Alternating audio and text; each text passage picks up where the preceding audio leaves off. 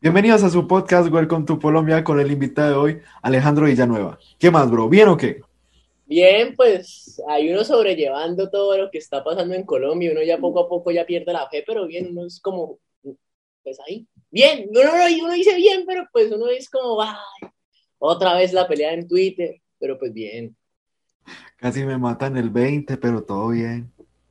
Sí, pero no, todo, todo bien. A un amigo lo amenazaron de muerte otra vez, pero pues bien. Todo bien. Cosa de todos los días. Normal. Normal en este país. Bueno, cuéntenos un poquito de usted. Pues, parce, esa, esa, pregunta siempre me, me aturde, pues uno, uno, no sabe cómo, uno no sabe cómo definirse uno mismo, pero pues bueno, yo estudio Derecho en la Universidad de Santo Tomás, de Bucaramanga, pues vivo en Florida Blanca, que es un municipio que debería ser de Bucaramanga bajo un distrito metropolitano, pero la gente acá le encanta robar por aparte y no roban en conjunto, entonces vivo en un municipio cerca a Bucaramanga. Esto, y ya, pues me, dedico a, a, realizar, no sé yo, no, yo no sé, yo no sé cómo describir lo que yo hago, simplemente me dedico a incomodar a la gente que nunca ha sido incomodada, yo digo esa frase y todo resentido, pues claro que no es un resentido en este país, ¿cómo no ser resentido en este país? Sí, yo, yo, yo digo, yo, yo me identifico en dos frases, gomelo rehabilitado y resentido profesional, porque eso es lo que yo me, lo, como yo me describiría, no sé cómo más contar algo sobre mí el tema, y pues no, tengo 20 años, ya, si me lo permite la tomba voy a llegar a los 21, eso siempre tiene que saber si, si lo permite la policía, uno no sabe, o los gobernadores, pero pues si me, si me permiten, pues a los ya el 7 de enero cumplo 21 años y ya soy legal para, para tomar en Estados Unidos, legalmente. Bueno, viejo, procedamos a contar las anécdotas para describir cómo es su trayecto. Mm, antes yo hacía una pregunta que es, ¿usted por qué dónde está? Porque usted está donde está ahora. Y es más o menos hilar su vida en sucesos para más o menos darnos una idea de las cosas que lo marcaron. Pues yo creo que a mí me marcó, es que yo vengo de un colegio, siempre yo comienzo en el colegio. Yo vengo de un colegio, lo que sería el Nueva Granada en Bogotá y el Columbus en Medellín. Entonces yo vengo de un colegio donde usted era amigo prácticamente del sobrino de Salvatore Mancuso. Y usted se juntaba con un montón de personas que es el, estereotipo de gente bien, gente bien, bien, bien corrupta, bien mañosa.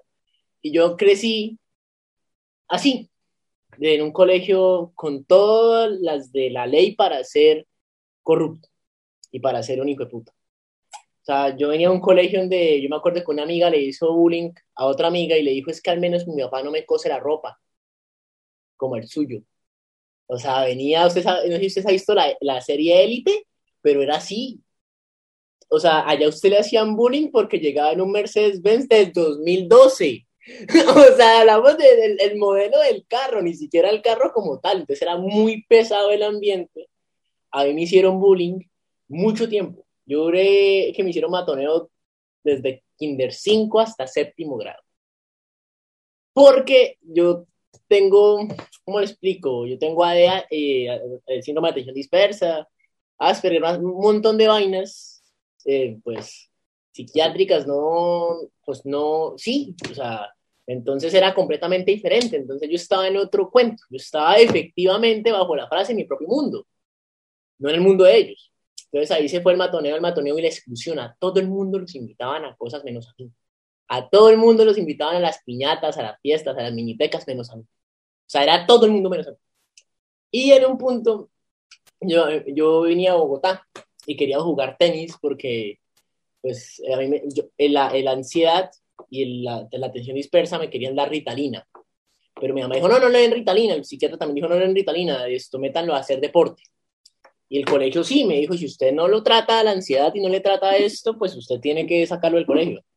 Entonces el, el, el, psiquiatra dijo, no, que, le van a dar esa vaina, eh, a hacer deporte. Entonces, el único lugar en ese entonces, en el 2006, para jugar tenis en Bucaramanga, que yo conocía o que se conocía era el Club Campestre de Bucaramanga, que es como la sede del Nogal y la sede de los paramilitares en, en Bucaramanga. Entonces, esto, yo comencé a jugar tenis, pero presentado como un amigo. Pues yo no era socio, y entonces eso causó que los de mi colegio me empezaran a hacer matoneo porque yo no era socio del club campestre. al punto que llamaban, o sea, era una vaina de reloca. Y entonces yo comencé a investigar qué era, qué era lo que yo tenía, lo que mi familia tenía. Pues porque yo decía, bueno, entonces, ¿cómo por qué estoy acá? O sea, ¿realmente es tan mal como me lo dicen? Cuando me di cuenta que no, que no éramos socios del Club Campestre, no era porque no quisiéramos, sino porque era muy para nosotros. Yo, uy, madre, yo como, uy, ¿cómo cambiaron las cosas, pues? Entonces después volteé y me volví un man visajoso, un man fastidioso, un Juan Piz González Santanderiano. En vez de decir huevón, decía huevón, pero no así rolo, sino santanderiano. Un Juan Piz González Santanderiano. Hasta que me dio un choque de la realidad. Empecé a ver a través de películas, a través de cine, porque con un amigo hablábamos mucho del tema, varios libros, y se llamaba Granja Animal, de George Orwell, el de 1900, sí, bueno. Y empezamos, empecé a leer ese libro una vez en una clase, y yo creo que ese profesor fue el que me cambió la vida. Era clase de literatura avanzada del colegio. Y empezamos a analizar todo eso, empezamos a analizar el comunismo, el socialismo, el capitalismo, eh, el clientelismo, empezamos a analizar los problemas estructurales de la sociedad y dije, marica, yo estoy siendo parte del problema. O sea, yo soy de esos hijueputas que habla la historia. Estoy siendo parte por, por estar siendo cómplice de esta vaina. Y esta vez en una fiesta, una fiesta, donde alguien trae champañas de 5 millones de pesos y dice, esto lo pagamos con, las plata, con la plata del pueblo.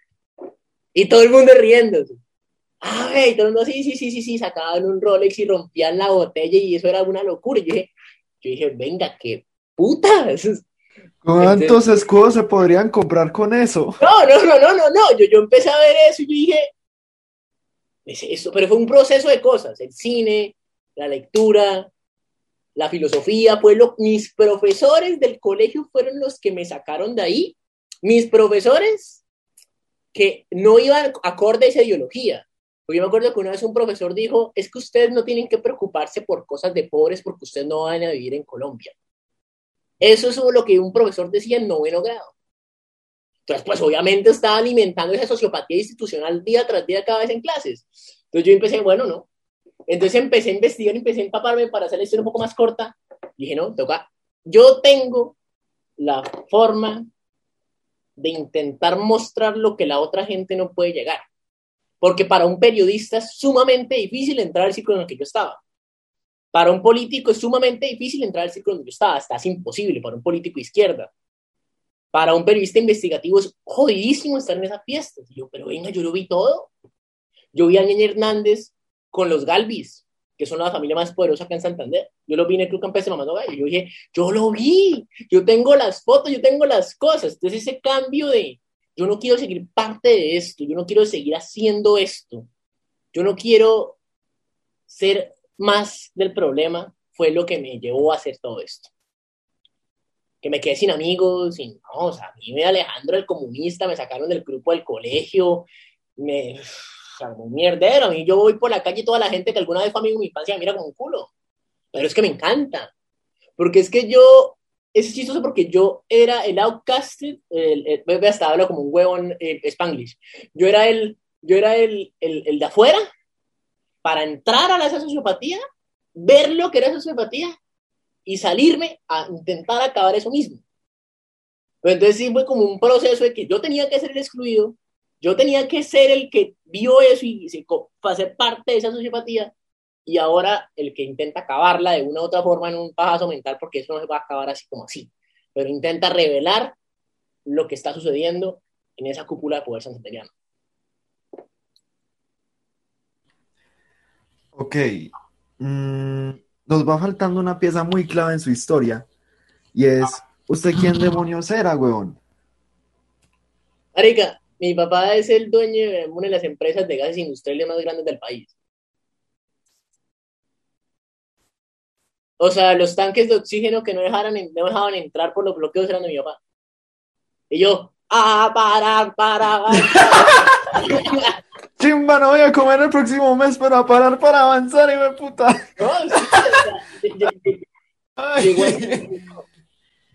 llegó, a ese punto. Entonces, por eso, por eso yo, entonces la gente me dice, no, es que usted se mete en la política, se mete en la política por poder. Y yo, Venga, el que, el que dice eso realmente no tiene la menor idea de yo dónde estaba antes. No es que usted se metió por platañero. Eso es lo que me da más risa. Plata. Si uno es honesto, lo que menos gana es plata. Mira a Petro ahorita como está endeudado hasta las huevas. Es que Petro tiene que cambiar la oligarquía contra el cambio social. Y el marica con todo el sueldo embargado. Por eso, entonces sí me entiende, eso, eso era parte de la historia. Yo venía de una clase política, porque es que mi familia fue política, mi abuelo fue excongresista, exdiputado, excongresista, exconcejal, todo, toda la carrera política la hizo, le faltó ser presidente, pero no, no, no quiso, porque dijo no, porque la esposa le dijo no, sálgase de ahí, pero, pero, pero, pero yo venía de ese crema innata de Santander. Entonces, eso fue lo que yo dije, no, vemos. Entonces, yo ni con mi familia me hablo, mm, con, antes yo los critico, yo creo que yo, no saqué, yo saqué una columna sobre, la sociopatía santanderiana y yo leí duro a mi familia. O sea, yo dije, es que también hacen, hacen parte de eso y yo, como dijo Toreto, la familia es algo que nosotros elegimos. Francisco de Paula Santander. Ay, yo tengo un amigo que es, es descendiente de Santander y yo me lo encuentro siempre. Digo que tú por culpa nos tiraste el país por traicionar a Bolívar. Pero no, no, no, o sea, eso es, eso es, es, muy raro, o sea, y yo cada vez, algo que me choca a mí mucho es ver Élite la serie. O sea, yo cuando veo Élite entro en depresión. O sea, una depresión puntual porque es que es la visión de mi vida. Pero bueno, pues rela. Es chistoso. No, no, no. Yo escribí un libro, pues no un libro, un artículo para para el, no, un nuevo plan social, sí, un nuevo plan social, un nuevo plan, sí, sí, me imagino que sí. De ¿El pacto histórico? De la, no, no, no, histórico no, plan social de la oveja negra, es una editorial oveja negra de Bogotá.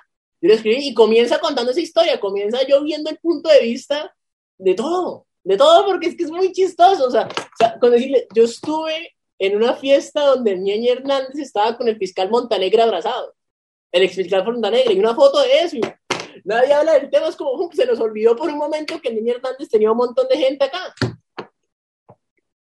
Pero bueno, ese, es algo muy chistoso.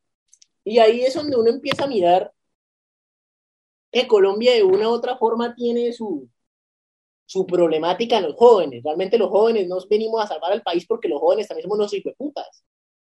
O sea. Comprendo totalmente. Yo estoy casi en su situación, sino que mi papá no es una de las personas más ricas de este país. Yo cuando hablo de, mi, de, política, por así decirlo, mi aula es como, ay, hijo de puta, ya está izquierdoso va a comenzar. Dale, sí, resentido y con... Sí, esas malparidas fascistas, comienzo y espérense a lo que va a venir. Porque yo tengo un muy buen lema, que lo inició Roberto Martínez, un podcaster mexicano, que su podcast se llama Creativo. El hasta tuvo una entrevista con Vicente Fox. Y el man decía, si tú conversas en una, en una sociedad polarizada, estás en un acto de rebeldía. Entonces, breve, mi hermano, rebelémonos. Ahorita yo estoy conversando con el hijo de, un empresario de oxígeno. y yo no tengo ni para mi, mi, máscara de gas. No, no, pero, pero, pero es que lo chistoso es que yo ni, yo ni siquiera me hablo con él hace ocho años. O sea, pero yo tengo que contar el tema y la gente dice, pero ¿por qué usted habla del tema? Porque me dicen, pero es que usted, ¿por qué se está boleteando? Y no es que yo no puedo ocultar el pasado. Y yo no puedo ocultar uno de dónde viene porque es que resulta que si yo estoy acá haciendo esto es porque hay una historia detrás. Uno no creció acá y que hubo llegué. Pero entonces ahora la gente piensa que es que yo estoy manejando Semana y RCN y Caracol porque no. Porque vengo ahí, no. Yo no me hablo con esa gente hace ocho años, diez años. Yo, yo se lo juro que que, que, que, que ni siquiera me dan mucha risa porque ahora piensan que yo soy un lobista súper poderoso en Santandrigo, pero que esta gente está toda loca. Pero pues también entiendo la preocupación del tema. ¿Cómo así que no se habla hace ocho años con su papá? No, no, no, nada. Desde los doce. No, ocho años la pelea, porque es que a mí me llamaba cada cinco meses a decirme, ¿usted cuándo es que cumple 18 para poder dejarle darle plata? Desde los 12 años. Estamos hablando de un niño de 12 años recibiendo la llamada del papá. Entonces, entonces, entonces, pues ahí poco empezó a crear la atención. Yo a los 15 años estaba fui con una novia a Bogotá a la casa de él, el man me humilló públicamente frente a ella y frente a, un, a uno de los gerentes de Fanny Mickey, el teatro. Porque yo quería hacer una obra, yo le llevé un guion y lo hicimos con mi, mi, mi novia en ese entonces, lo llevamos y todo, pero como éramos menores de edad, tenía un adulto que acompañarnos, entonces fue mi papá a acompañarnos y el man se paró enfrente del man y dijo, es que no le escucho unos retrasados mentales, ellos no saben qué es lo que quieren. Y empezó a humillar todo lo que estábamos haciendo y yo me emberraqué demasiado. Yo le dije, mire, yo con usted nunca he tenido una pelea, yo con usted nunca me he agarrado, yo todo me he quedado la, la, boca cerrada, pero usted es un hijo de puta y usted no me conoce. Ya. Eso fue lo que le dije a los 15 años y ya no me volví a hablar con él. Pero fue por eso, no fue por un tema de plata, no fue por un tema de, de, no, nada, a mí no me importa eso, sino fue por un tema de, de ya este man se está metiendo en mi parche, suerte. Y con decirle que, que, que, que, con la que yo estaba se puso a llorar de escuchar lo que el man me estaba diciendo. Pero bueno, fue algo muy cursi, fue algo muy cursi, pero fue algo muy, muy raro, muy bonito y gracias a Dios pasó. O sea, no sé dónde estaría si no hubiera pasado eso. O sea que de dónde demonios han surgido sus ingresos, mi hermano. No, a ver cómo. ¿Se sabe quién es Petro? ¿Se ya le consignó Petro la plata? Me dice, a mí me consigna cada mes, le manda 150 dólares. No, no, no, no, no. Mire, yo, yo tengo. Yo hacía videos. Yo hacía videos. Y a mí me encanta lo audiovisual, desde antes. Entonces yo comencé a hacer publicidad. Comencé a hacer publicidad a diferentes restaurantes y marcas acá. Que mi incapacidad y mi falta de experiencia para manejar el dinero me hizo algo, me hizo embarrarla muchas veces, muchas veces. Eh, me terminé endeudado, terminé agarrando de pelear con la gente con que hacía eso, pero ahí creció el, el capital, el, el, el, inicio, para después de cuatro años trabajando, comprarme una cámara que yo antes me tomaba lo que valía esto en una noche. Entonces fue un cambio muy radical que yo para comprar esto me tomó cuatro años ahorrando y yo antes me lo tomaba en una noche. Entonces, de ahí comenzó, de ahí comenzó y eh, comenzó a grabar y comenzó a hacer videos de publicitaria. El problema es que yo ya empecé a hacer con marcas grandes.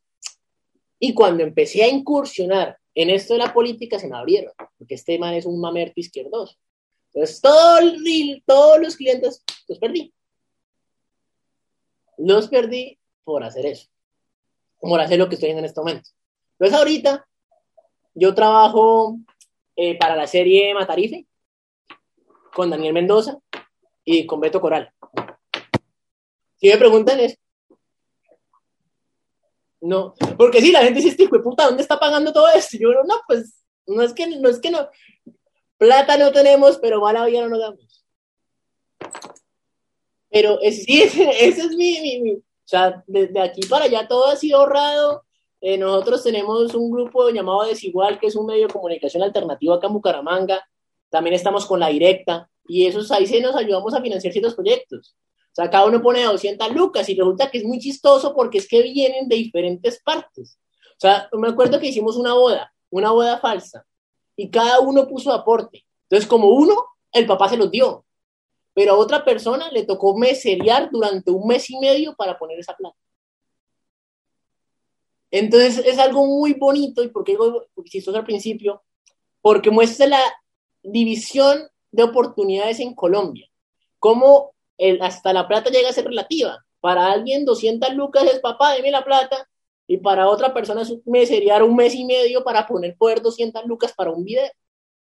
Entonces eso es muy bonito cómo hemos financiado esto, porque esa punta de esfuerzo de diferentes formas, que a uno les cueste más que a otros, pero cada quien ha ayudado y ha puesto su mano de arena para financiar lo que nosotros hacemos, porque es que todo lo que ganamos lo invertimos. O sea, nosotros no estamos comprando ni no, todo lo invertimos en los videos y que nos invertimos en la cámara, en transportes, en almuerzos y ya, ni más. O sea, no, no estamos como los youtubers, como una niña ayer que, le, se reveló que cobraba 42 millones de pesos por historias a la gobernación de Santander. No, lo hacemos a, a punta de, de, esfuerzo. Y hay gente que no le, cuesta asimilar eso. Le cuesta asimilar eso, la gente entiende que es que que no, que es que Petro nos paga. No, porque yo me acuerdo que yo hice un video de Rodolfo Hernández, habían 100 personas diciendo que es que Petro nos pagó. Yo, yo no conozco ni a Petro, señor. Ojalá pagara. Yo ya llevo como tres meses en paro. Y no me ha consignado un centavo el socio. Sí, el socio, el socio nos está debiendo mucha plata ese Petro. Ay, mi hermano. Las cosas que han pasado estos últimos meses. Mm. ¿Usted cómo se inició en el proyecto de Matarife? Yo estaba con, yo- yo- es que yo había hecho proyectos de, de audiovisuales bien, bien, bien hijueputas. O sea, usted mira los videos que yo hacía antes y parecía que eh, David Fincher hubiera estado acá en Bucaramanga dos días. O sea, era con todo, helicópteros, carros, avión, todo, todo. ¿Cómo lo pagábamos a punta de llamadas? ¿Qué? ¿Me presta esto? ¿Me presta esto? ¿Me presta esto? me Así, así, o sea, así de guerrilla como tal. Y entonces, o sea, y si no existía algo, nos lo inventábamos, la plena. Al punto que a punta de parla llegamos a trabajar con el productor de J Balvin, Sky, una canción con Sky. Pero bueno, fuera, fuera, fuera de, ese- de esa vuelta, eh, yo le escribí, yo, estaba, yo con Daniel Mendoza había hablado hace varias veces porque yo le había leído los artículos de la sociopatía institucional, de que lo echaron del club de Nogal. Entonces, me pareció algo parecido. A lo echaron de, del tiempo por publicar artículos, a mí me echaron de Vanguardia, que es el, el medio más grande acá, por ir a protestar contra Minesa, afuera del Club Campestre. Entonces ahí comenzó como una amistad donde ya empezamos a hablar, le pedía consejos como usted qué opina de esto, qué opina de estas investigaciones, poco a poco hasta que una vez mi novia en ese entonces me dijo, Alejandro, mándele, mándele los videos, pues porque ya viene la segunda temporada. Yo, pues bueno, le mandé los videos y me dijo, oiga, usted me gusta, me gusta el trabajo que usted está haciendo, métase ahí como colaborador y así comenzamos. Así comenzamos, eh, Desigual comenzó a colaborar con la serie Matarifa y Tomás, que ahí son, de, son en colaboración con nosotros y así fue como comenzamos a trabajar con, con Daniel a punta de Twitter. O sea, eso se dio, o sea, yo creo, yo no sé, pero el destino ha mostrado unos hilos de que las puertas se me han cerrado, se me han abierto, se me han cerrado, se me han abierto y estoy acá a punta de eso. Tin, tin, tin, tin, tin, tin, tin. Así fue, a punta de Twitter. Es algo muy interesante que nombre a tantas organizaciones y a la vez nada. ¿Por qué? Yo tuve un problema con unas personas de la directa que son o eran del Partido Comunista y me trajo recuerdos. Y también un tropel que pasó el 12 de mayo. Yo ayer también se lo conté a al señor Augusto Campo ¿Pero con quién tuve el problema? con el Partido Comunista y Comité Permanente por la Defensa de los Derechos Humanos. Ay, no sé, la ¿usted, se usted leyó el libro de Lenin, La infantilidad de la izquierda? No, la, ¿Eh? bueno, según lo que tengo entendido, no he leído el libro, pero según lo que me dice el título, es que los de izquierda nunca nos podemos poner de acuerdo. Mamertismo. Es ahí viene la palabra mamertismo, de que no, no hacemos ni dejamos hacer. Vea lo que pasó en el Congreso, cómo es posible que no hayan sacado la vice... Es que, es que no tiene sentido. Terminó ganando el uribismo por, por, por vos, o sea, por, vos, por agarrarse a pelear. Yo creo que eso va a pasar. Todo el mundo acá peleando y pum, se sube Rodolfo Hernández, que es el uribista. Y no fue por algo así que digamos, ah, no, que no me gustan sus ideologías políticas. Eh, unas cosas un tanto sospechosas que estaban pasando ahí. Uy. Tíralo, ábrelo, vea, arróbelos, arróbelos. No, ellos prácticamente me están protegiendo ahorita porque se inició una guerra de capuchas y primera línea. Yo no sé si usted podía decir eso acá al aire, pero pues bueno, ándale. No, es que pues ya se sacaron los comunicados, ya la primera línea de Manizales se, se pronunció y los grupos clandestinos se pronunciaron. Comenzó una guerra. Vea, vea, la guerra contra quién es? Contra el uribismo, contra... Y, y la gente no lo entiende, entonces terminaron ahí peleando entre ellos y... y ja, bueno, listo. O sea, es que, es que... O sea, yo ya espero en los próximos tropeles de Manizales que asista más o menos el 15% de, de la masa. Porque eso está dividido entre sindicalistas, capuchos y líneas. el paro, si la gente no empieza a volver a tomar en cuenta que lo que está pasando necesita más organización, vamos a, nos van a perseguir después. Porque es que el uribismo lo que va a hacer, según lo que me cuentan, es que está perfilando a la gente y después del paro, pam, pam, pam, para afuera. Como pasó con la UP. Y nosotros acá. Está pasando con FARC. Sí, puntualmente, ahí está claro. Entonces acá, acá, es como, ay, es que usted, es que usted, es que usted, es que usted. Y el uribismo, ustedes todos, tú, ya. Y lo más gonorreal, hijo de puta asunto, es que esta guerra se comenzó por una persona. Y ni siquiera fue un uribista, es una propia persona del movimiento canábico. No sé si usted se dio cuenta de lo que pasó en la NP de Cali. No. Un integrante de THC consciente de la coordinación del paro, y ahorita tengo reunión para solucionar este mierdero o agarrarnos a tiros, cualquiera lo que se solucione primero. Entonces, eh, lo que se dice y lo que se presume es que el tipo estaba acosando a unas nenas de la delegación de Boyacá. Eh, la cosa progresó agresivamente, se llamó a la minga, se llamó a la guardia de la universidad, lo iban a judicializar. Eh, el man dice que, que iba a acceder al juicio, pero que el juicio se prolongaba por un mes. Y otras personas dicen que lo iban a enjuiciar ahí mismo y él se habrá a correr. Y se salió de la universidad, se salió del espacio y procedieron a tomar decisiones individuales de sacarlo del espacio y de mandarlo a Manizales solo.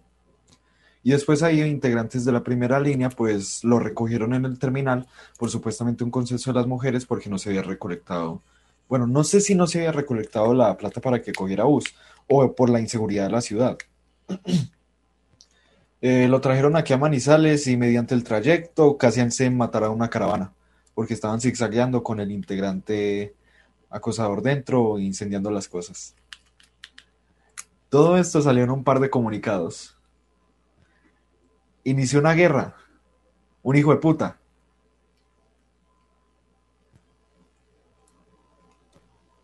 Without words, sin palabras. No, marica, qué mierdero. A mí me amenazaron, al del público a mi hijo lo amenazaron, a otra red de prensa que se llama No Sobra Aguante la amenazaron. Y ni siquiera ni siquiera ni siquiera fue la tomba, y ni siquiera fue la tomba, fueron líneas. Por eso. Ahí está. Ahí está, esto, esto nos va a llevar, nadie sabe dónde nos va a llevar. Yo creo que el paro lo vamos a matar si lo matamos nosotros mismos. Y y el uribismo volvió y ya, en las mismas, o sea. Y a mí lo que me da cagada es con los muertos. Lucas Villa no dio la vida para esto. Tres lesionados oculares y quieran manizales. Y es un héroe, es una víctima. Entonces, todas las víctimas que han tenido, que han cobrado el paro nacional, ¿qué? ¿Qué? O sea, vamos a ver si usted lo matan y después vio que todo por lo que lo mataron a usted por lo que usted dio la vida involuntaria o voluntariamente, porque hay gente que efectivamente dice, si me hago matar acá, me hago matar acá. Y usted ve después si existe la vida después de la muerte, que es un mierdero interno, marico, usted dice que puta. Estos remalparios no están haciendo honor a mi memoria de guerrero. Eso es lo que, eso es lo que yo veo, muy grave todo eso, sinceramente, no, no, no tengo ni la menor idea de cómo se va a solucionar eso. No, yo tampoco, espero siquiera que hoy salga un apuñalado. Voy a llevar mi chaleco de cota de malla. No, pero es que eso tampoco debería ser así, pero pues bueno. Eh, yo valido mucho la acción directa y la acción violenta. Yo prácticamente soy incendiario. Así que si se tienen que tomar acciones de Benite Gonorrea. Nos van a investigar el otro día. No, mire, lo que, lo que, lo que, lo que yo le digo es que el cambio violento, el cambio, la violencia usted sabe, hay un filósofo llamado Slavoj Žižek que tiene, que tiene una afirmación muy controversial y es que Hitler fue más, eh, Gandhi fue más violento que Hitler porque la violencia política se emplea para cambiar el sistema. Y lo que Hitler hizo fue preservar el sistema. Es un cambio radical, un cambio como lo hizo Gandhi hacia los ingleses, un cambio violento. Y Colombia no necesita un cambio pasito.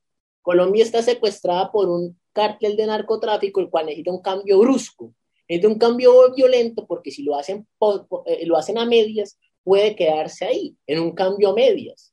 Y eso es lo que tenemos que entender. El problema es que la violencia como se está llevando a cabo en estos momentos no es un mecanismo de presión ya, es un mecanismo de justificación para el uribismo, para que aproveche eso, eche bala, le siga metiendo más presupuesto al Ministerio de Defensa y los queda ahí.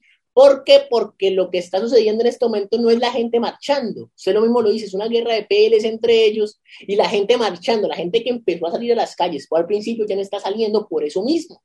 Entonces, están volviendo a validar la misma guerra al uribismo. Entonces ya no va a hablar, es que las FARC no van a tomar el país, es que el vandalismo y el terrorismo se van a tomar el país y ahí la gente, cuando tienen en el tarjetón a Gustavo Petro y, a Rodolfo Hernández o al que sea que sea el candidato del uribismo, van a coger el, lapicero y van a votar por el uribismo porque es que es mejor malo conocido a malo por conocer. No, espere, yo le digo algo, una de las malparidas de, de, de, aquí, de una de las líneas de Manizales, hay que aumentar el voto en blanco. Eso es lo más fascista que yo he escuchado en mi gran puta carrera política. Por eso mismo es que estas líneas de Manizales están muy tiradas a la derecha. Hay una, hay una población que está en un resguardo que es supuestamente tierra comprada. Y yo les decía, bueno, hay que investigar al tipo porque quién sabe si el tipo pues obtuvo esas tierras mediante narcotráfico, eh, mediante, por ejemplo, un banquero una persona que narcotráfico, banqueros, ya me entiende lo, que le quiero decir. Si consiguió esas tierras de la manera deshonesta. No, es que como le van a quitar a uno lo que uno trabajó. Ajo de puta, entonces lo que uno ganó matando a alguien es también trabajo honesto. Lo que uno mató a punta de drogas también es trabajo honesto.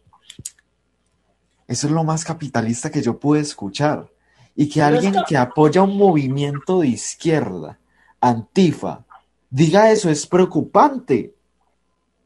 Y después que, no hayan dejado. Porque el capitalismo, el capitalismo. Es consumismo puro.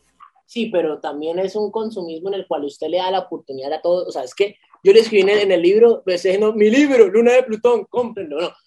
Lo, lo, lo, que yo, lo, que yo le escribí ahí fue, mire, el capitalismo es pisotear a los demás pero en un capitalismo funcional le da la oportunidad a usted para que pisotee al resto.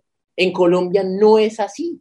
En Colombia un grupo de narcotraficantes se tomó los medios de producción y están mandando cocaína a la lata. Eso es cuál capitalismo, cuál industria, cuál crecimiento, no hay nada. Es que acá la verdadera derecha en Colombia no existe, porque es que no se puede estimar, no es que la derecha y la izquierda, es que acá no existe. Acá es la gente porque es que Petro es de derecha, que me diga que Petro es de izquierda no ha leído, es que, que vieron lo que hizo con Bogotá. Petro es totalmente socialdemócrata. Petro, Petro, Petro, Petro, hasta mismo lo dijo, yo soy un Biden. Sí, yo cuando vi, cuando yo hice eso, este man, ¿qué está diciendo? Pero, pero entonces, entonces la gente no es, es que acá no hay un debate realmente entre izquierda y derecha, es un debate entre la gente y el narcotráfico, porque es que usted mira Uribe y Uribe no tiene ninguna cualidad de derecha ni una, de derecha real, de Lloyd, Smith y toda esa gente así intelectuales de Europa. La gente que lo tiene son los del pacto histórico. Usted mire realmente Petro es socialdemócrata. Lo que hizo en la alcaldía de Bogotá, eso, es una manera de manejar la ciudad a punta de social, o sea, como lo hacen los socialdemócratas en, Europa. Entonces acá ese miedo a Venezuela realmente es un miedo a que nos saquemos este cartel de narcotráfico y tenemos los debates que hay que tener entre izquierda y derecha reales para lograr un consenso. Por acá no se puede lograr un consenso con, unos narcotraficantes, es lo que yo veo. El problema es que si la legalizan, se le caería mucho la producción. Además de que o sería muy costosa o muy barata. Nos caen los gringos. Colombia va a legalizar la cocaína cuando los gringos empiezan a importarla. No, a exportarla para acá. Ahí la vamos a legalizar. Cuando los gringos ya tengan sus laboratorios y sepan cómo, hijo de putas, eh, eh, producir cocaína ya, que no se puede, pero se inventan algo y lo pueden hacer, van a empezar a legalizar la cocaína. Y eso pasó, vea, con el trago. Los Kennedy, hasta que un montón de políticos no dijeron, bueno, ya se acabó la prohibición, esto no sirve, tú legalizamos y presidentes. Pero es que acá, ¿Qué seguía? La, la, ilegalización del cannabis. No, es que en este momento usted mire los senadores del Centro Democrático tienen plantas de canábicas, los amigos tienen plantas canábicas porque quieren quedar con el negocio. Entonces tienen plantas medicinales con la capacidad para producir recreativamente, hacen la regla, cambian el juego y ya todos tienen su montado ya. Y jodieron a un montón de gente que sí debe lucrarse las drogas, que son los campesinos. El campo debe lucrarse lo que está produciendo, no un montón de políticos, pero es que lo que van a hacer es algo completamente diferente, conseguir laboratorios gigantes que tienen la capacidad para producir medicinal y, de esta vaina de recreativa y la voltean y ya, chao.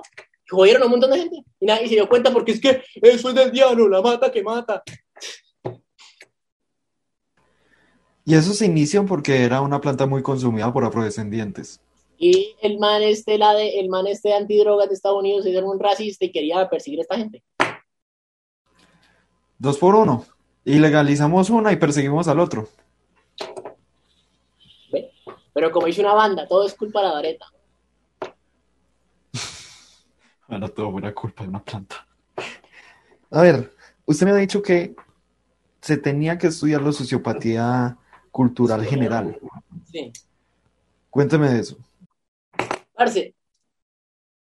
la gente de bien no se ensucia las manos. La verdad, la gente de bien no son Andrés Escobar ni.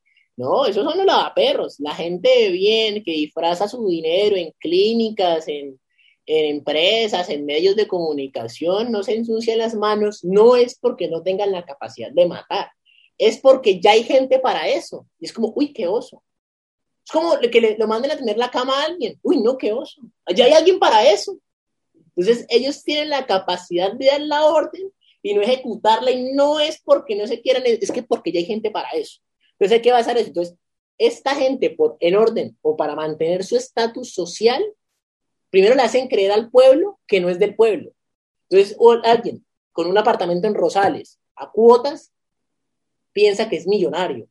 Entonces, lo metieron al parche, como Polo Polo. Polo Polo es un pobre huevón, pero es que como Polo Polo ya tiene iPhone, ya tiene zapatos Adidas, ya tiene un carrito media gama, entonces ya es rico. Ya se comió a María Fernanda Cabal. Ya es un capitalista productor gigante. Entonces esa es una inversión que esta gente hace. Es una inversión que esta gente hace para lograr eso. Entonces, esa es la sociopatía institucional, que no importa cómo o cuánto cueste llegar allá, siempre y cuando se llegue y siempre y cuando lo mantengamos. Vean, los asesinatos de los líderes sociales era porque una multinacional o un poderoso contratista quería hacer algo allá y lo mataron. Y el, el, no se puso, no ensució las manos y mandó a matar a alguien. vean lo que pasó con la Ruta del Sol. Puros empresarios, pura gente high class y la Ruta del Sol se un mierdero. Y terminaron, terminaron matando a una familia completa que era Pisano y, tenemos un audio donde dicen, esto es una coima marica. Y no pasó nada, pero esto no pasa porque es que desde el colegio los límites se van creciendo. Entonces, un ejemplo, si usted copia en su examen final y lo cogen, pero el colegio no le hace nada porque su papá tiene poder, dice, uy, ya puedo copiar. Si usted se da en la jeta fuera en un prom, como lo que pasó con el hijo de María Fernanda Cabal, y no pasó nada, que casi matan a la persona, pero no pasó nada, Dice, uy, ya le puedo pegar a alguien. Pero no pasa nada porque es que mi papá me va a venir a salvar. Entonces yo puedo llegar y robarle a alguien, le puedo matar a una persona, como lo hizo Rafael Uribe Noguera, y decir, es que yo no, es que ustedes no saben quién soy yo. Al punto que se convierten en un genocida completo como lo es Sarmiento Angulo, pero es porque poco a poco desde pequeños se les fue corriendo los límites. Entonces comenzó con copiar un examen y después terminó matar a alguien. Terminó en desalojar campesinos porque la misma sociedad le dio la validación para eso. Eso es lo que yo hablo con sociopatía institucional, y eso también hablaba Daniel Mendoza por eso mismo. Porque en esos clubes se ven es como, es que en qué país, en qué país decente hay ascensores para empleados del edificio y para dueños del edificio. ¿Dónde se ve esa estructura como se ve en Rosales? Es, o sea, esa es la sociopatía y a través de símbolos. Entonces, la empleada de servicio o el empleado de servicio nunca va a comer con usted en la mesa. Nunca. Bueno, depende. Hay personas de izquierda que un tiempo u otro tuvimos plata y puedo decir que yo hasta tuve venezolanos durmiendo en mi casa, yo siendo estrato 4.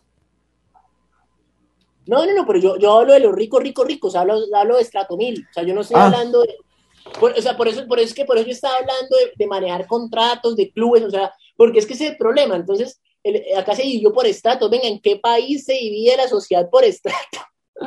o sea, es que es el primer ejemplo. Usted va a Nueva York y le preguntan cuál estrato, qué es esa mierda. ¿En qué barrio vive? Sí, ya. Y, hay cosas, casas carísimas y casas. Y, el metro cuadrado se divide de otra forma en el POT allá, no se divide en, el estrato. Eso es, lo, eso es, la, es el perfecto ejemplo de sociopatía institucional, los estratos sociales los estratos, usted es más o menos dependiendo un número y cuánto usted le paga a, los servicios públicos. Entonces usted es más que alguien porque paga más servicios públicos. ¿Ve? Vamos entonces a otra cosa. Mm, dígame cómo fueron sus primeros 10 años de vida. No, feos. Feos. Porque es que a mí me, o sea, repito, yo llegaba al colegio llorando todos los días. Por más, por nueve, ocho años. Todos los días. Todos los días. Entonces, no, no, no, o sea, pues, no, no, no, no, no fue como la gente piensa que fueron, que es que yo llegaba ya en aviones, no, no, no, no. Fue feo. O sea, a mí me tocó ver cosas feas y sentir cosas feas por parte de los mismos compañeros de colegio. Una de mis mejores amigas fue la que se la pasó montándome toda la vida. Entonces, esto, sí, sí, chistoso. Pero, pero no, no, nunca. Nunca y, y no fue, o sea, mis primeros años de vida fue así. Sí, viajé, conocí, pero no, me la montaron demasiado. Me pegaron. Me, no, fue, fue, fue, fue algo muy puta. Por eso también yo creo que salió ahí el, el, trastorno mental de Megan, de que quiero es llegar allá a, incomodar al que nunca ha sido incomodado y ese resentimiento. Yo no sé si eso tiene que ver, me imagino que eso tiene que ver la, la patología, pero sí es por eso. O sea, también es una parte por eso, porque es que había una dinámica de poder.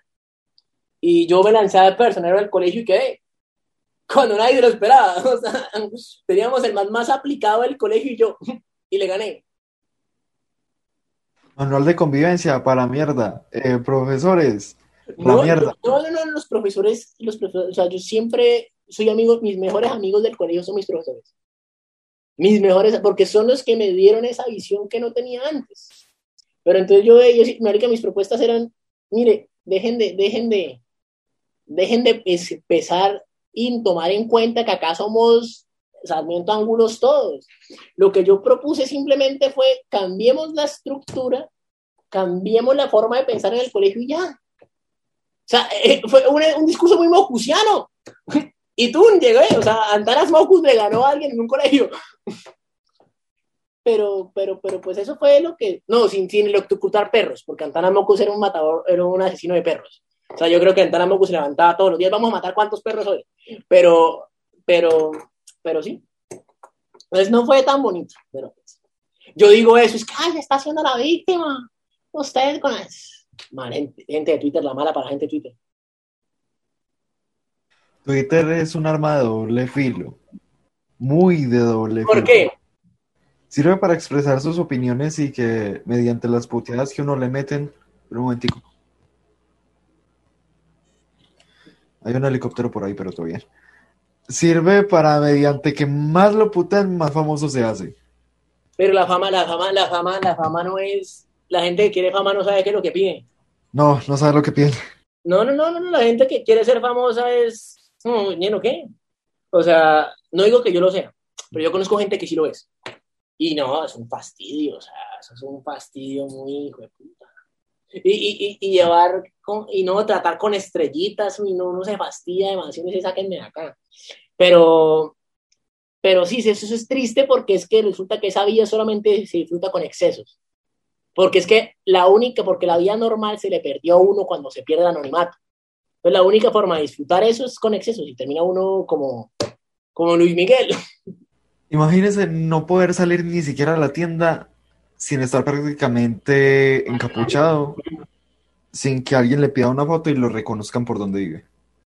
No, a mí me pasa algo parecido. Yo voy, yo estoy en los aeropuertos y me acercan y me dicen, ay, usted no es este man y me empiezan a hablar del marxismo. Y yo, ay, si es que usted está, eh, estoy en el gimnasio, es que me marca, es que usted está profiriendo el comunismo. Y yo, ay, por favor, estoy en el gimnasio. Yo estaba con, hablando con una amiga y me acercó mal y me dijo, no, no, ustedes están propiciando la falta de empleo en Santander. Y yo, señores, estoy tomándome un jugo de cajita, weón, déjeme quieto. O sea, sí, sí pasa una cosa, o, que yo para cualquier cosa uno no puede decir nada porque ya se la van encima. Yo me acuerdo que yo una vez esto, eh, había, había un, hubo un enfrentamiento entre la primera línea y la policía afuera de la alcaldía de Florida Blanca. Y había al lado de un ancianato, pero yo no sabía que los abuelitos del ancianato se fueron afectados, porque es que los comentarios al principio era, uy, no, los bienes públicos, los vidrios, y dije, se quejan por la alcaldía de Florida Blanca, pero no se quejan por el padre que se robaron esta plata.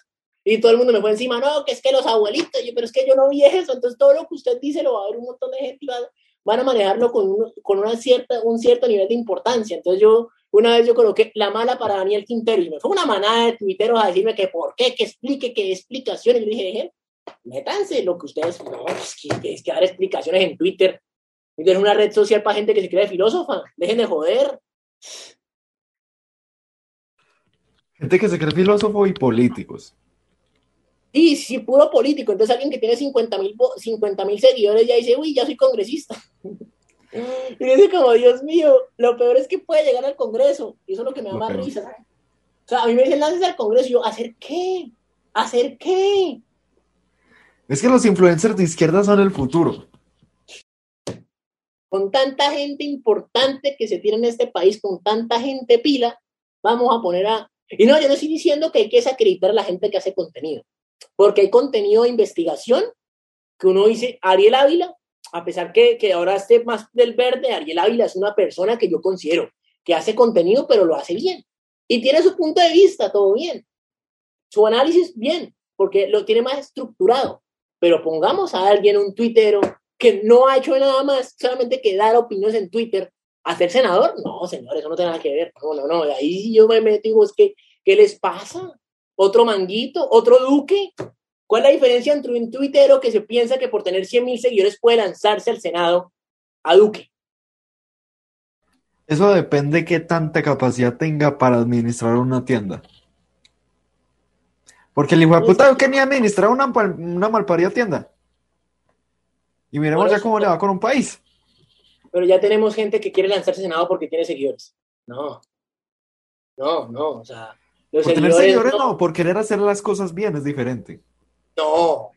Yo me he encontrado un montón de esa gente que solo quiere poder y plata. Solo quieren poder y plata. Eso, esos son lobos disfrazados de ovejas. Yo conozco toda esa gente que los, que los lambonean en Twitter. Es que láncense al Senado, por favor. Y yo los he visto negociando con políticos. Exactamente, ah, por eso es tener los seguidores y querer las cosas bien. quieren hacer las cosas bien, sí, sí, sí. No, no, no, a lo que yo me refiero. Querer hacer las cosas bien, si en el Partido Verde, Colombia Humana, no sé qué tanta, qué tan mal sea, pero el Partido Verde es de aquí de mi ciudad de Manizales. Y el alcalde no ha habido un solo día que no nos tire el esmalte. Por eso, por eso. Ospina, Dios mío, Ospina.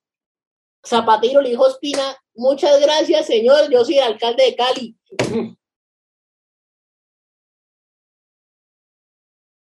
A mí por eso me cae bien el alcalde de Bucaramanga, aunque yo me agarro a pelear con él y me parece relativamente malo, porque el mal le dijo Morano, no señora, que usted no me viene a mandar. Eso, en cambio en Cali, el alternativo, el verde. Sí, señor, siga, venga, siéntese acá. No, no se dio por dos días. Zapatero fue alcalde de Cali. Zapatero fue alcalde de Cali. Faltaba que le cambiara el logo por Ajúa y ya.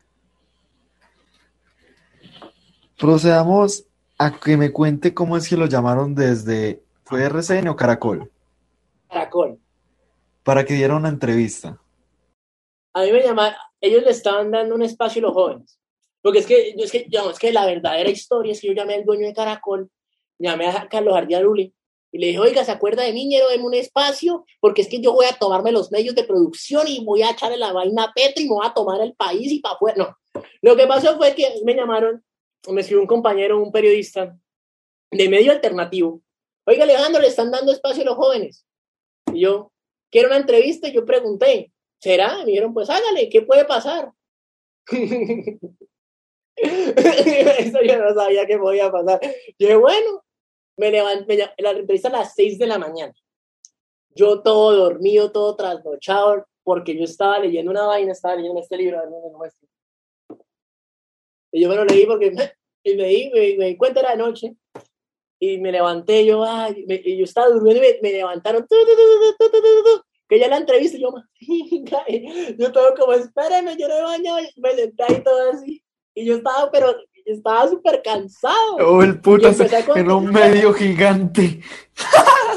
no entiendo, yo también fui a una entrevista al gobernador sin bañarme. Pero, eso, pero es que no hay que darle mucha importancia a eso. O sea, era una entrevista como cualquier otra. A mí me preguntan, Alejandro, una entrevista yo la doy.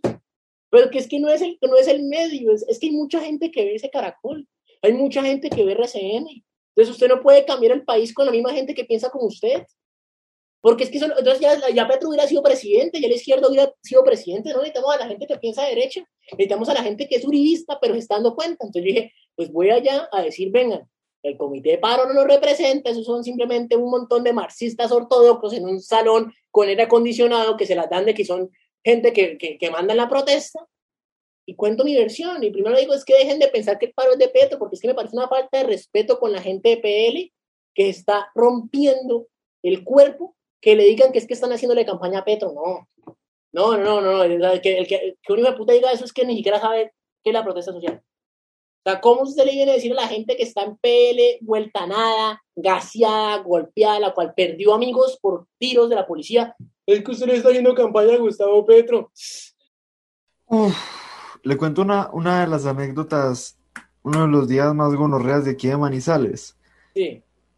Marcha desde el cable hasta Chipre y nos bajamos por la Plaza de Toros hasta el Carmen. En eso yo vivía en el Carmen. Y yo no sé por qué no me dijeron, hey perro, esta zona sí es segura, usted cómo ve el terreno, no me dijeron nada. Procedente, casi nos sacan a pistola de ahí. Diciendo, ustedes son guerrilleros pagados por Maduro y Dios dado cabello. Y yo, hijo de puta. Y yo con mi escudo de prensa que... Cuando pasó eso, cuando se estaban metiendo al Carmen, yo estaba como dos, tres cuadras arriba, mientras que se estaban llevando mi primer escudo. Pero, ¿eh? Ustedes son pagos por Dios dado cabello. ¿Usted quién? ¿Quién es ese huevón? Bueno, yo sí medio sé de la política venezolana y sé que es una gonorrea. Sé quién es Diosdado, pero usted, usted no está ahí por ese man, usted está ahí por, lo que usted piensa. ¿Quién es ese man? Que es que por Petro yo...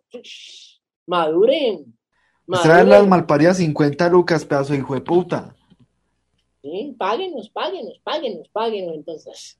No, o sea, vaya, vaya, vaya, o sea, yo he visto gente que le ha tocado irse a pie cinco cuadras para coger un, un para coger un buceto y, cuadrar, y, caminarse unas 32 más para ir a marchar.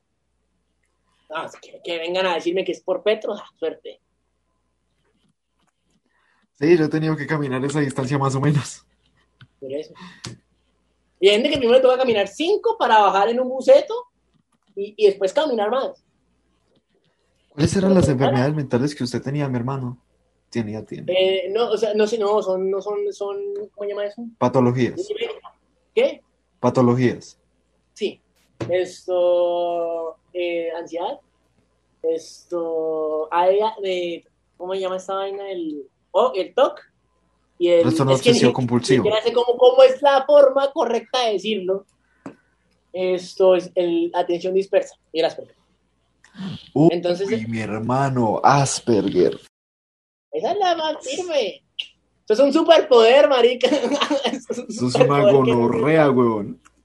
No, no, no, no. Es más chistoso porque usted cuando está con alguien tiene que decir, espérame cinco minutos y te entiendo, porque no te estoy entendiendo. No entiendo esa, o sea, y eso me ha causado rayes con amigos, con gente. Pero suerte, ya no me importa. Uno maneja un tipo de humor. ¿Qué? Uno maneja un tipo de humor totalmente distinto. Uno prácticamente es un loquito en su mundo. No, pero, pero porque no entiende el que, en el que está. No, no, no es tanto su mundo, sino es la, la y, cuando se combina con la atención dispersa, digamos, yo me molesto mucho cuando hay demasiado ruido, me fastidia. O sea, yo estoy, yo estoy del putas cuando estoy en una fiesta, pero cuando estoy en un lugar donde hay demasiado ruido me estreso porque yo escucho y, y la conversación acá y la conversación, entonces yo, digamos, eso pasa porque yo cuando estoy hablando con alguien y hay ruido, yo estoy, mira, están diciendo esto. Pues no me están poniendo atención, no, no, poniendo atención, pero es que están diciendo esto. O, o se pone uno en una ubicación geoespacial todo raro, o los tics. Acá se me están quedando llorar así, yo parecía la bollilla así tocándome la cara.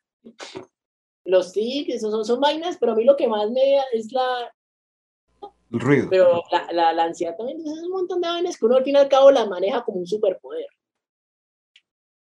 Yo lo veo así. Porque es que al fin y al cabo los neurotípicos son neurotípicos, son o sea, es lo mismo. ¿no? Pero, pero que no es una enfermedad, o sea, no es una y no son enfermedades, más que todo simplemente son ser diferentes. Y, y, y eso lo, lo lleva a uno a pensar diferente, a actuar diferente, algo que sí es el ego. O sea, el ego, usted si se, se va por ese camino, se desborda.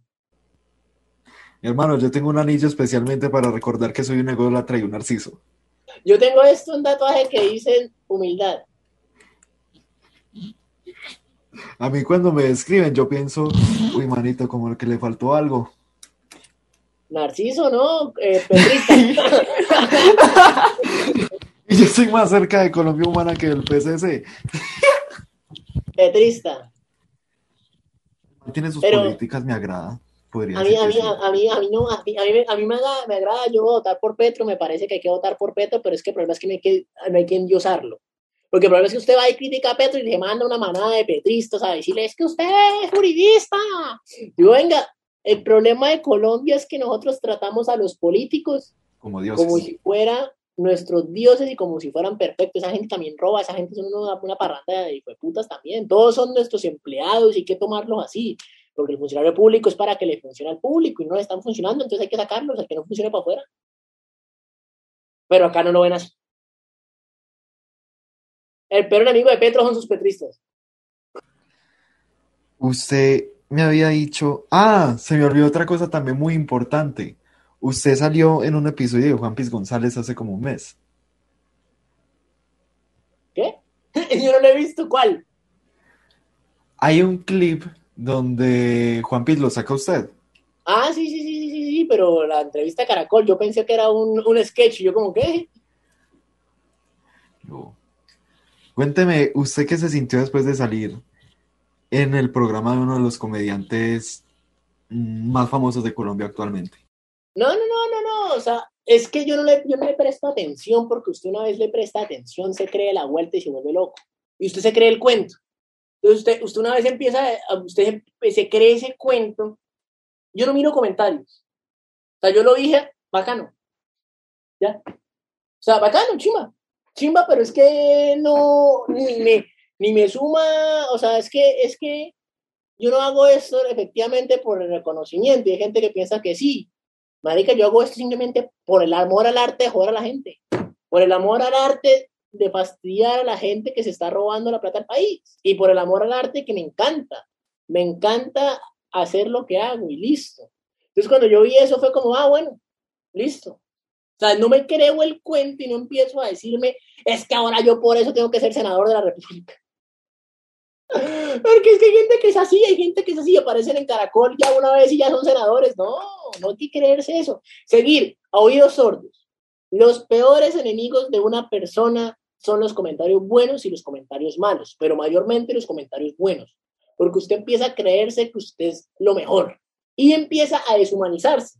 Entonces termina hablando en tercera persona. Es que Alejandro tiene que tomarse el Senado. No, no, no. Entonces a mí no me, me- me- bacano, Juan visto bien, pero ya es una persona como cualquier otra, es un programa como cualquier otro y listo. O sea, yo hago videos que ahora tienen 500 mil visitas. Yo lo único que veo las 500 mil es como, uy, pegó el mensaje o no pegó el mensaje ya. Algo así de simple, pegó el mensaje, entonces lo que yo dije tenía, era relevante o no era relevante, pero era como, uy, puta, ahora yo voy allá y ser famoso y porque es fastidioso, porque sé qué es lo que me ha pasado y qué es lo que me ha costado hacer lo que yo hago. Entonces, para ponerse contento, simplemente porque le están dando pantallas que usted realmente no está entendiendo qué es lo que está haciendo. El que la persona que se pone contenta por esas vainas Realmente no quiso, no quiere el paro, no quiere la política, no quiere el periodismo, quiere simplemente ser famoso. Y hágalo, todo bien, hágalo. Pero no venga entonces a dárselas, que es que a usted le gusta lo que usted hace y le gusta el pueblo, no, no. Y eligieron la peor carrera para ser famoso, porque ser famoso en la política, o sea, tener 10.000 visitas en un video de política es muy diferente a tener 10.000 reproducciones en una canción. Muy diferente. Muy diferente y mucho más Mucho más pesado es. Muchísimo más pesado es. Entonces hay una frase que dice que la política es el, el Jersey Shore de la gente fea. Lo dijeron un político, un político gringo. Y es verdad, eso es un Jersey, es un circo. Es un circo. O sea, no gana el más. Usted encuentra una persona linda que le guste la política y que no haya sido maltratado antes en su pasado. Uno encuentra la forma de ser inteligentes para sobresalir. No entendí. Ah, sí, ya, ya, ya, ya, ya, ya, ya, ya, ya. Ya. Sí, sí, claro, claro. Como para darse la importancia que no solamente alguien y ya, como va, la relevancia entre la sociedad. Pero no, eso, eso. Este es otro método de supervivencia. El feito que no sabe un culo, se muere solo. Uno que tiene que encontrar, hacerse interesante. Pero, pero también, es que también eso es, pues no sé, yo lo veo de una manera más, a mí me estresa, ya llegó el punto donde a mí me estresa, me causa, como dice Uribe, estrés emocional. Porque que todo el mundo habla de uno, o sea, acá, acá en Twitter yo me meto y sí hay gente que habla mucho de uno, uno piensa que no, pero hay gente que habla demasiado de uno y eso no es, no es tan bonito. Pero pues, uno se convierte en un personaje. Uno cuando prende una cámara y comienza a hacer video, ya no tiene vida personal. Oiga, yo subí una foto con mi exnovia y empezaron a criticarla yo también diciendo que era interesada. O sea, ay, come mucha mierda, weón. O sea, parranda y cueputa es lo que es. ¿Ya? Usted. ¿Usted tuvo terapeuta? Sí. Yo no me quería arriesgar todavía. Hágale. Hágale. Es, es, es, es importante. No es, es tanto arriesgar, mire usted, yo, yo me bajo en la filosofía, me baso en la filosofía, soy estoico y absurdista, sé que es una contradicción, pero me da igual. Ñero, nada importa. O sea, eso de, uno tener barreras para aquí, putas, nada importa. Nada importa en la forma, porque no es relevante. Entonces, si uno se ahoga en un vaso, en unos problemas que piensan que son un vaso de agua, termina uno. ¿Qué pasó? ¿Llegó la Dian? Mire, lo que estoy señalando. Ah, sí, por eso. Llegó la Diana por unos días y yo estuve pendiente de que no me Llegó la y... Ese es mi mayor consejo, debería hacerle esto, y, y más que todo, el mejor terapeuta uno es uno mismo. Es uno mismo porque uno tiene que tener la disposición de querer aceptar lo bueno, lo malo y no darse duro con el pasado y mucho menos con el futuro. Porque, repito, al fin y al cabo nada importa. Y eso lo entendí mucho en la pandemia. María, ¿quién iba a pensar que iba a pasar esto? Nadie. Jeff Bezos. Pues yo pensé eso, eso en el 2005 estaban diciendo eso en Estados Unidos y en el 2015 había un plan para la pandemia y compraron trajes y misteriosamente todo eso estaba preparado antes y que el virus de China y toda esa vaina así listo. Pero siendo sinceros, Nadie pensó en la vida que iba a tocar esto como tal real. Y cuando pasó quedaron, uy, espere. y, muchos, y muchos millonarios que tenían la vida arreglada se murieron de COVID. Y, muchos, y muchos artistas que pensaron que ya eran el top del mundo, los dejaron de ver. Y muchos políticos y muchos, o sea, la vida les cambió así. Entonces, nada importa. Básese en el estoicismo o el absurdismo, ya, el absurdismo más firme. Pues como... Yo era estoico, hasta que me di cuenta que mi trastorno obsesivo compulsivo me hacía que me importara todo mucho. Entonces, absurdista. Acepte esa, esa, importancia simplemente que le igual. ¿Cómo así tiene importancia? Alice. ¿Usted cómo lleva sus relaciones personales? Yo sinceramente solamente he tenido una y es la relación por la que más he comido mierda porque no la he podido superar. No, no, no, no, mire, mire, mire. Yo, yo, yo tuve un problema que si yo pensé que un clavo sacaba otro clavo. No. Ah, yo, yo, una vez terminé tragado de tres personas a la vez. Y, era. Y era de nuevo, y entonces yo lo que yo, yo cómo la llevo, o sea, pues mire, a mí me- me- lo que más me dolió fue que alguien que yo quiero mucho me contó que, que está enamorada del mejor amigo de ella. Y yo dije, ah, bueno. o sea, llegué al punto que es como, ah, pues no es que no me importe, pero es que el problema está ahí, cómo lo afronto es la forma de solucionarlo. Entonces, las relaciones personales al principio yo era muy, era muy chocante porque no entendía a la otra persona. No entendía las reglas, no entendía, no entendía. Entonces yo una vez no fui al grado de una pareja mía porque yo pensé que no era importante. Pero ahí es donde choca la, yo como, pero es que no es, no es relevante, pero para la otra persona sí. Entonces, entender lo que la otra persona quiere, le gusta y siente es complicado. Y no llegar a minimizar los sentimientos es aún más complicado. Entonces, uno tiene que pensarlo como si fuera una fórmula matemática, a prueba y error. Entonces, yo he evolucionado a costa de mis relaciones a prueba y error. O sea, hasta el punto que yo ahora, estoy en una, en una forma, en un, en un lugar que puedo tener una relación. Pues yo, Alejandro, mi ambiente no lo permite. Pero pues, pues siempre me han terminado por el estilo de vida y por esas vainas, pero Así que No, yo no, no. estoy comenzando, weón. A mí me ¿Qué? terminaron hace, así que yo apenas estoy comenzando. A mí me terminaron hace un mes y ya vamos para dos semanas que es que por mi seguridad. En eso había pasado lo del terminal, etcétera, amenazas, una persona la habían secuestrado por tu seguridad. Ay, y ahora está con Mire, mire, llévenla, o sea, yo le diría, y si realmente es por eso, llévenla, llévenla, llévenla de mil formas. O sea, yo también, a mí me, a mí me pasó algo muy raro, que fueron que camionetas empezaron a darle vueltas a la casa a mi pareja en ese entonces, llegó una moto sin placas, armó un mierdero, y seguimos. El problema fue cómo se llevan. No es el problema de seguridad, el problema es cómo se llevan esas cosas.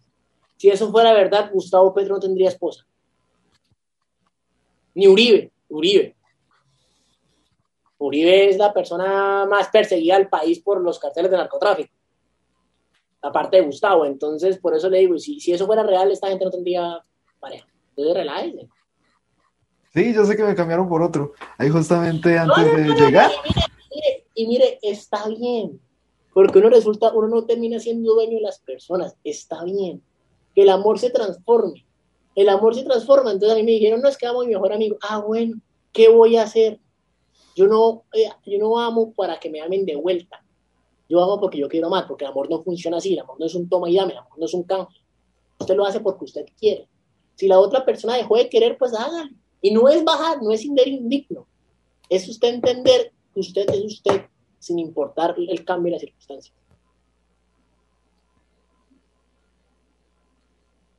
Yo estudié psicología. ¿No? pues sí, pues en el colegio había un, cu- un curso, pero pues estudié eso, pues, y, y estudié ese curso. Ya no es de que ahorita mañana me funen que porque me estoy creyendo psicólogo, pero no, eso. Este episodio, si sigo vivo, saldrá por ahí en dos meses. Es que yo hago listado los episodios porque yo ya tengo otra persona. Perro, si me matan, usted encárguese de editar todo y subirlo. Pero manda ya, te mándemelo ya, mándemelo ya. ¿Qué? Ah, no, otra persona. Sí, es otra persona. Además, Ah, yo también por eso a Antonio Sanit le dije, perro, yo le recomendaría que grabe porque en cualquier momentico me matan. No, mire, no sea, mire, no piense así. Hay gente mucho más importante que nosotros y no nos ha matado. Mm, yo antes también era objetivo político. Para mí esto es normal. Yo en cualquier momentico estoy esperando que me maten. Yo tengo en mi casa prácticamente un túnel para escapar, tengo un balde de agua por si incendian la casa, este cuarto prácticamente está blindado. Yo estoy preparado para todos estos escenarios. Pero en caso de que no los pueda sobrevivir, ¿qué? Mire, mire, eso es tanto, o sea, la mayoría de vainas es terror psicológico porque resulta Definitivamente. la, la, la máquina criminal que, que mató a Jaime Garzón se dio cuenta que alguien, usted matando a un periodista, lo que hace es que lo vuelve un mártir. No, no lo silencia. Entonces, usted ya entendiendo esto, deje de preocuparse. No lo van a matar, lo van a temorizar al punto que su vida a- amorosa, psicoafectiva, familiar, todas las vainas lo van a joder y ya se la han jodido, según lo que usted me cuenta. Pues según lo que usted me cuenta. Definitivamente. Marica, no le va a pasar nada. Veremos. No, no, pues eso es lo que yo veo. O sea, obviamente uno, no- uno, no- uno, no- uno no puede, uno no puede no tener autocuidado, aunque yo no tengo autocuidado, más nada. Pero, pero, sí, me importa un sí eso. Pero, pero, pues no, no, no, no, no, que eso no sea su mayor pensamiento. Mm. Y terminando con esta, eh, yo vi un video cuando busqué Alejandro Villanueva. Alejandro Villanueva, hipócrita. Un man Ah, que sí. le echaba mierda por destapar a Rodolfo. Raúl Fernández mucho después. A- esa gente es un- uno de los contratos que sacamos junto al profe Berley de que la gobernación de Santander le paga a estas personas para que critiquen a la oposición. Primero hay que dejar claro eso. Y segundo, yo conocí a Rodolfo ya después de ser alcalde. Entonces, ni siquiera les cuadran los números, porque lo que están diciendo es que yo durante cinco años lo encubrí. Ñero, yo tenía, entonces, ¿qué pensaban? ¿Que yo a los 15 años me iba a agarrar a la pelea con el alcalde? Venga, yo comencé a conocer a Rodolfo cuando acabó su periodo del mandato. Yo estuve en la campaña de Juan Carlos Cárdenas, que es el, el alcalde actual ahorita, porque fue el candidato alternativo, el, alcalde, el candidato que tocaba apoyar. Punto. Porque es que se iban a tomar los liberales y los conservadores Bucaramanga. Listo. Yo saqué a Rodolfo, fue cuando yo después de estar trabajando con él, yo dije, venga, este hijo de puta un corrupto y lo saqué ya. Pero fue porque me di cuenta, porque es que resulta que ese man tenía la popularidad de Bucaramanga así. Así, o sea, usted metía con Rodolfo Hernández y era ser parte de la politiquería. Entonces nosotros teníamos una labor muy jodida, que era cómo criticamos a alguien cuyos todos nuestros enemigos lo critican también si entra en esa bolsa. O sea, cómo nosotros criticamos a Rodolfo sin entrar a estigmatizarnos como politiquería que lo quiere acabar. Y eso lo logramos. Pero es que fue un proceso y yo me tuve que dar cuenta de lo que me estaban diciendo porque, repito, la popularidad de ese hombre era genial. Entonces dicen, hipócrita, ¿por qué no nos sacaba antes? Venga, ¿yo qué iba a hacer? A los 15 años iba a agarrarme a pelear con el alcalde. A los 15 años iba a... Es que esa gente no tiene ni la mayor duda. Y esa gente es paga. Esa gente les pagan 5 millones de pesos por hacer eso, mensuales. Pero pues bueno, decime hipócrita. Pero acá el único que acabó hizo un video con más de 400 mil visitas contando la verdad de uno de los mayores lí- líderes políticos de Santander, soy yo. Ellos no. Ellos no hicieron nada. Esas denuncias que hicieron, por ahí cinco visitas. Entonces no hicieron nada. Mm, ¿Usted contrarresta contra las opiniones de Rafael Solano? Ni No sabe sé. quién es. No sé. Lo voy a buscar. A ver. Rafael Solano. Embajador, pianista, personaje de ficción. Ay, no sé. Él apoya a Rodolfo. Hernández. ¿Qué? Él apoya a Rodolfo Hernández y tiene como ya 300 mil seguidores en TikTok. Ah, TikTok no es un, TikTok no es un nicho electoral. Hay mucha gente de derecha. Muchísima. Los policías son fan de esa aplicación. TikTok no es un TikTok no es un nicho electoral. Digan lo que quieran, TikTok no es electoral. Entonces, métanse esa. No, Rafael Solano, venga, yo le dije, díganle a Rafael si, si, si, lo conoce, ¿cómo se le llama a una persona que chantajeó al Consejo Bucaramanga para que le votaran el plan de desarrollo al alcalde si no le compraban un peledio de él, que es el Club de la Unión, por 100 mil millones de pesos? O cómo se le llama a una persona que usó la alcaldía para pagar la nómina de la empresa a él. O cómo se le llama una- a una persona que usó letras de cambio para chantajear a sus concejales. O cómo se le llama a una persona que iba a poner de primero la lista de la Cámara de Representantes al mejor amigo de Niño Hernández en Bucaramanga. Ah, bueno, listo. Dígale eso, hermano, que le mando ese mensaje. De las cosas que uno se entera en... ¿Cuánto llevamos de podcast? ¿Una No hora sé. treinta? Sí. Pero debería verlo. Vean, que lo vean. Ok. Ya para las últimas dos, cuénteme el tropel más hijo de puta que usted vivió. No sé, es que acá, es como, acá, acá, acá es duro, pero no tan duro. O sea, yo después de ver Popayán, después de ver Cali, después de ver Medellín, de estar allá, eh, o sea, acá pues es más rela. Pero uno de los tropeles históricos fue un tropel en Cañaveral. Cañaveral es un barrio relativamente bueno y se armó en la mitad de la autopista al lado de un centro comercial. Llegó el policía, se le acercó un amigo mío así, decía, Niñero, yo nunca había visto esto en la vida. o sea, se le acerca, o sea, que el policía dijo, era tanto la, la, la, El tomo nunca había visto eso en su vida. No, decía, yo nunca había visto un tropel así. Ese fue uno. ¿Y Papas, molochas. ¿Qué, qué No, no, no tanto, eh, no, papas, no, era, era el ambiente, el lugar. El lugar Ah. era rarísimo, o sea, ¿cómo tropel Descríbamelo todo, descríbamelo todo. en la mitad de una autopista nacional? ¿Cuántos peludos?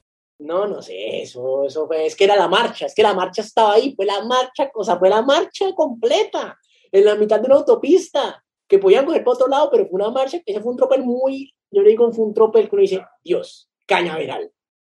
Pero hay otro que es que nosotros estábamos el 20 de junio, ayer, en el 20, la- el día de la independencia, y había un montón de tomos, pero un montón, un montón. Y esa gente no respetó derechos humanos, empezó a atacar a todo el mundo.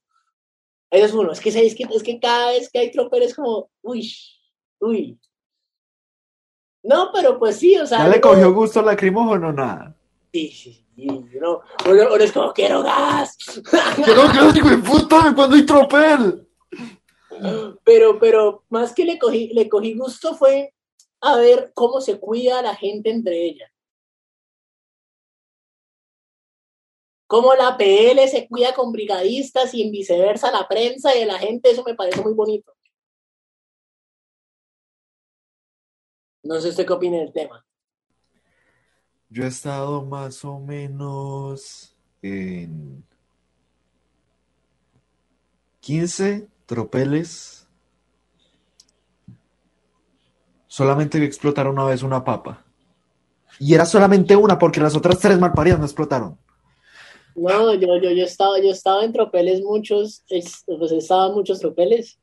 Y, y, y, y, y uno, una vez, una vez estábamos grabando una nota, una nota, es que fue un tropel que fue, estábamos en un concierto, al, eh, ahí al lado de, un hospital y la Facultad de Salud de la UIS. Y el alcalde se dio la idea de totem esa vaina. Nunca se había atropellado en la Facultad de Salud de la UIS, según yo tengo entendido. Parce, qué tropel tan puta.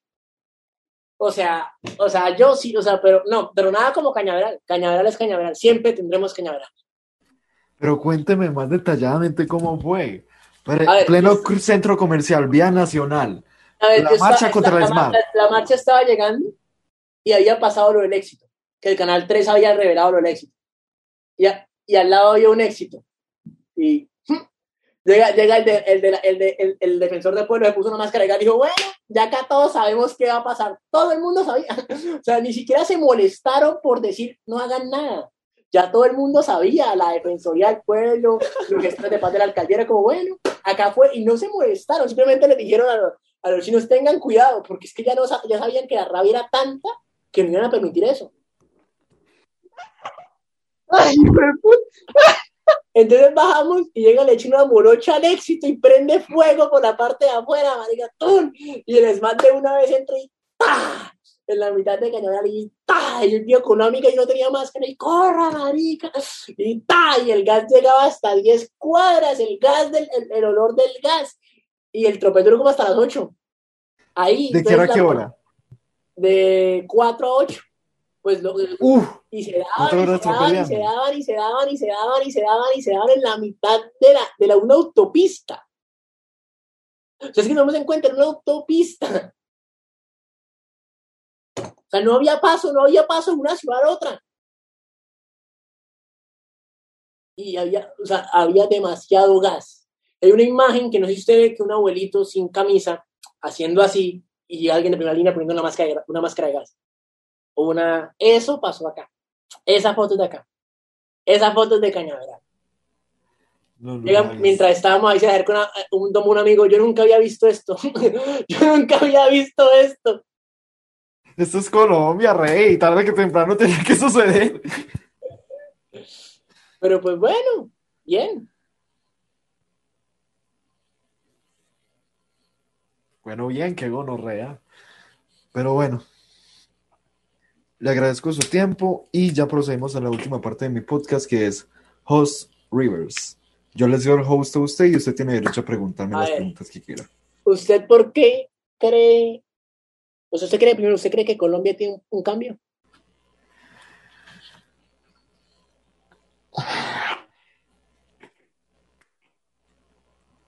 Sí, ¿A través de cómo? O sea, ¿cómo? ¿Vamos para el camino de- eh, correcto o no?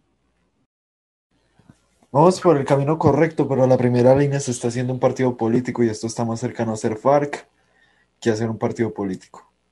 Pero la primera línea no está, no está junto. ¿Cómo que la primera línea? La primera línea, no sé dónde, supuestamente va a ser un partido político. Hmm, pero ¿eso ¿cómo se hace? Ni idea de cómo van a ser un partido político, no sé si van, si se van a unir a comunes, si se van a unir a, a humanas, si se van a unir a verde. No sé cómo lo van a hacer. Los integrantes de la primera línea, y por el puta se van a unir a verde. No sé si se, no sé a qué político, a qué porti- partido político se van a unir, o cómo van a ser un partido político. Pero por el momento, yo no creo que apunte a bien, además de hacerse otra autodefensa. ¿Y cuál cree Bien. que es, y cuál cree que es su labor en este, en esta parte?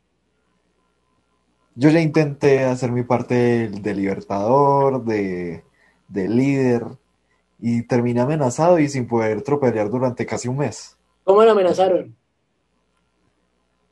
Uf, papi. Eh, Conciso. No he almorzado. No tengo ganas de almorzar. ¿Cómo, cómo lo hizo? O sea, ¿cómo, ¿cómo lo amenazaron? ¿Cómo le dijeron? O sea, ¿cómo le metieron terror más que todo? Mm, ya esto se puede confirmar, yo ya puedo hablar de esto. A mí me contaron de un infiltrado. Eh, pongámosle Johnny. Sí. Incluso ya están en Facebook las imágenes rotadas de él, de infiltrado, de vendido. Eh, bueno. Yo fui una de las primeras personas que me enteré. Parce, mucho ojo a quien se lo dice y cómo se lo dice. Hombre, se lo fui diciendo a algunas varias personas, que cuidado con este marica, que se alejen, etcétera. Cuidado y aléjense, era lo más. Si no me creían, Era, era infiltrado en las marchas. sí, ¿De PL o en marchas? las dos. Muy loco. Entonces lo fui diciendo por ahí hasta que me agarraron, me dijeron, marica, usted no puede hablar de esto, ¿usted quién se lo contó? Y yo, tal persona, porque en ese momento creí que ellos eran los buenos. Eh, me dijeron que yo ya no podía volver a entrar al espacio donde estaba. Mm. Y la novia del infiltrado no sabía que era infiltrado. Y estaba muy cercano a otra persona. Así llegó, así llegó el infiltrado hasta hacer su trabajo. Sí. Compromiso, Tombo. Él le hizo la vuelta a la líder de la PL. Compro- eso se llama compromiso por la causa. Un toma me dio el bolillo que no me dan los putas en los tropeles. Entonces, Entonces, la socia llegó, en eso pasó lo del terminal, creo que fue el 17 de mayo. No. 20 más o menos de mayo. El día del terminal de aquí de Manizales. Que metieron la tanqueta, le estallaron como cuatro molochas. Eh, todos se abrieron, más o menos 70 capturados. Mm, una persona del Partido Comunista tuvo una laceración aquí de un perdigonazo. Eh, ese día fue el que me amenazaron en sí. Me cogieron, me iban a subir a un bus para hablar, hablar conmigo y que dejara de hablar eso. Mm, a ver, dí- dígame el nombre, yo lo digo sin mente. Oh, papi, ahí, ahí sí necesitarías fuero político. ¿Qué? Ahí sí, necesita- ahí sí necesitaría fuero político porque hay muchas partes involucradas y muchas personas delicadas. Bueno, pero ¿qué hacía el infiltrado? Prácticamente sabía todo el hijo de puta. Sabía dónde estaba qué, quién era qué y qué hacían qué en dónde. ¿Y quién lo puso? ¿La toma? Eh, más o menos, sí, la Sijín.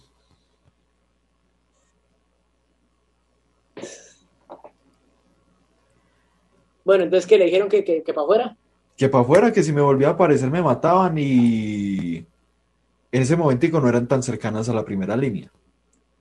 Y yo, inténtenlo si quieren.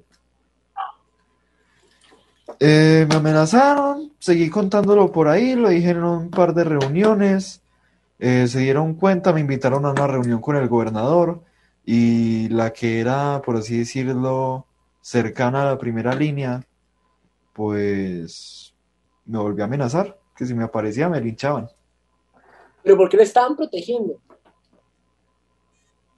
¿Quiénes? La primera línea. Eh, porque yo todavía era conocido de ellos. No, pero ¿por qué estaban protegiendo al infiltrado? Mm, era más o menos la líder. O la vocera. Uy, pe puta, voy a tener que editar esto. Eh, porque si ya le, Bueno, le ya. acerco un rol específico. Corte, corte, listo. Ya, no, no, no, todo bien. Era que lo que quería saber y ¿qué? ¿Qué? ¿Cuál es su plan ahorita? ¿Qué va a hacer? Seguir como prensa, seguir como escudo de prensa. ¿Cómo, ¿Qué planea hacer después de que se acabe el paro? Cuando se acabe el paro, a ver. Ganamos, ¿qué se pone a hacer?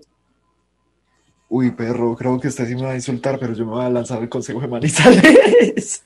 Hágale, hágale, hágale. Es algo, es algo muy, muy triste, una vida muy triste, pero hágale, hágale. No, yo no satanizo la política, yo me lancé a la asamblea. Me mandaron una notificación. Yo me lancé a la asamblea y eh, pues un ejercicio. Hágale, pero si, se, si lo va a hacer, hágalo para ganar, no para hacer ejercicio. Y ya hágale, no, no hay problema con eso. La gente no tiene que satanizar la política. La politiquería sí. Eso es mucho más grave. Eh, por eso es que yo me la paso así como que no juzgando mucho las luchas, porque también soy antifascista y si me pongo a juzgar luchas, entonces tam- también soy fascista. Por eso. Pero todo bien. Mm, no le conté en sí donde que casi me matan. ¿Dónde? 2 de junio, Villahermosa. Uno de los tropeles que duró desde las 6 de la noche hasta las once y media. Y que- Papi, ese gas sabía, uff, delicioso. Saben todos deliciosos. Te voy a comprar, En especial los que están comprar- te voy a vencidos. comprar- te voy a comprar gases y echarnos entre nosotros. Ay, María, si pero no. es que marica, lo pero es que uno le gusta, o sea, uno le termina gustando. Uno le termina gustando, marica. Yo antes, antes me decían, marica, es que yo le agarré un gusto al tropel. Uf, parce, Depende usted que- no sabe. que es mentira, pero uno le termina gustando mucho. Dando, eso es adictivo, marica. Eso debería, no debería estar prohibido por letal, sino por adictivo. O sea, va a buscar lacrimógenos, son adictivos. Esto llega a ser adictivo porque a uno le encanta la adrenalina del tropel y venga ese hijo de puta que aquí le damos un molochazo. Pues sí dice que son adictivos. Ay, pa, ¿cómo así? Sí, pues yo busqué la primera, igualmente es una vaina en internet, pero imagina que sean adictivos esa mierda, marica, con razón. Con razón, con razón vemos tanto loco que nos encanta chupar gas. A mí me gusta, es bacano, es chistoso. Chistoso. Uno es todo gaseado, pero tiren otro, hijo de putas. Bueno, ahora sí me tengo que ir a almorzar, porque no almorzaba nadie. Sí. Ay, María Santa y Purísima, mi hermano. Marica, un gusto, Entonces le- gracias por invitarme a hablar, a mamertear un rato. Breve. Entonces, aquí terminamos su episodio de Welcome to Colombia. Mi hermano, le agradezco mucho su tiempo, su conocimiento. A usted. Mm. Estamos hablando, ¿no? ¿Qué demonios iba a hacer? No Yo sé. iba a decir otra cosa. Estaba cerrando el, el programa. Les agradezco a todas las personas que vieron, que están viendo, que comentan, comparten, le dan me gusta. Sigan a Alejandro Villanueva y a su podcast Welcome to Colombia. Nos veremos en una próxima misión. Hasta luego, mi hermano. Le agradezco todo su tiempo. Pose para la captura. no sé cómo posar. Nos vemos de la banda. Chao. Todavía, mi hermano.